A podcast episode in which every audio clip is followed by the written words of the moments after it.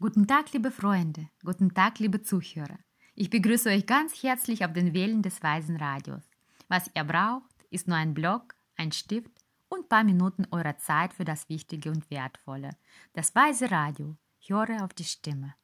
Das Thema der heutigen Sendung ist der Lehrer. Wir schauen es uns aus verschiedenen Perspektiven an. Wie findet man einen Lehrer? Welche Bindung hat man zu dem Lehrer? Wie schafft man es, diese Bindung zu dem Lehrer aufrechterhalten? Das alles kann man mit einem Ozean vergleichen. Am besten, ich stelle euch Fragen und ihr versucht, in eurem Inneren Antworten zu finden. Habt ihr schon mal erlebt, dass jemand über euren oder irgendeinen anderen Lehrer schlecht gesprochen hat? Wart ihr schon mal in einer Situation, in der die Lehre angegriffen wurde? In der man versucht hat, alles, was ihr gel gelernt habt, zu diskreditieren. In welchem Zustand würde der Mensch sich befinden, wenn der Lehrer und dessen Wissen diskreditiert werden? Wie würde er sich fühlen?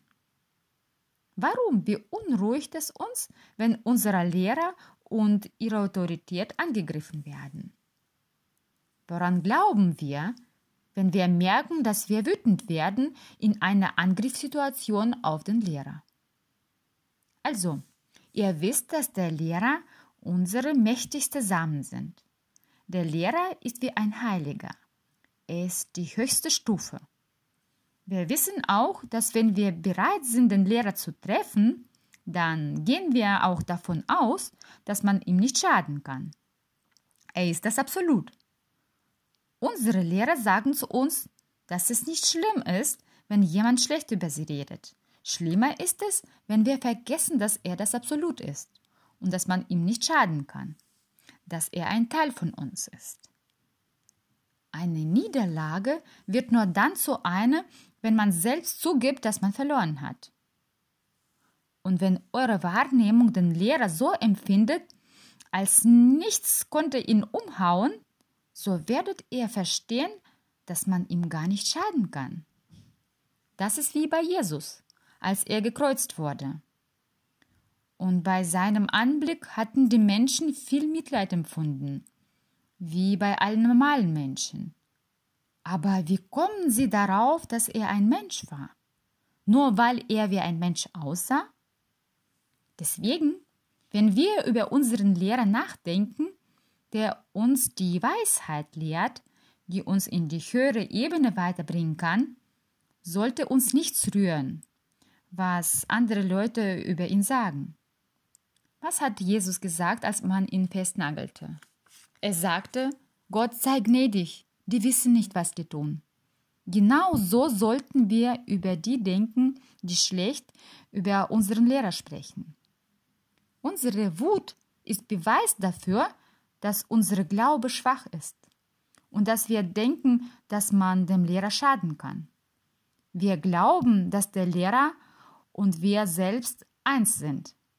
Aber Lehrer ist nicht unser Körper. Er ist ein Päckchen voller Samen, welches man weitergibt. Und es ist voll und ganz. Es ist wie die Zeit.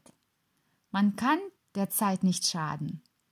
Sie war, sie ist und wird immer sein. Also wenn ihr was Schlechtes über den Lehrer oder die Lehrer hört, macht daraus die geistige Praktik.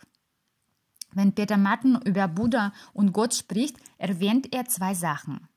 Erstens, wer ist Buddha? Er ist kein leuchtender Junge, der unter dem Baum sitzt.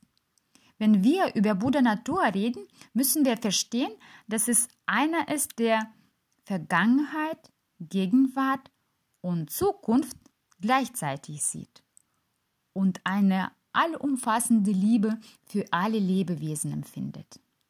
Und zweitens, er kann uns zu jeder Zeit als alles Mögliche erscheinen. Er kann euer Nachbar sein, sein Anblick würde euch aufwecken, als Wasser, wenn ihr es euch wünscht. Also, er ist das Genannte, was überall und zu jeder Zeit erscheinen kann. Die zwei Eigenschaften charakterisieren die Buddha-Natur. Wir sollten immer an sie denken, wenn wir in verschiedenen Konfessionen von Heiligkeiten hören. Das ist das Wichtigste. Und nicht die verschiedenen Attribute und Rituale. Man muss in die Tiefe schauen. Je weiter, desto tiefer. Bleibt mit uns auf den Wellen des Weisen Radios. Was ihr Weises Radio, Leben in der Tiefe.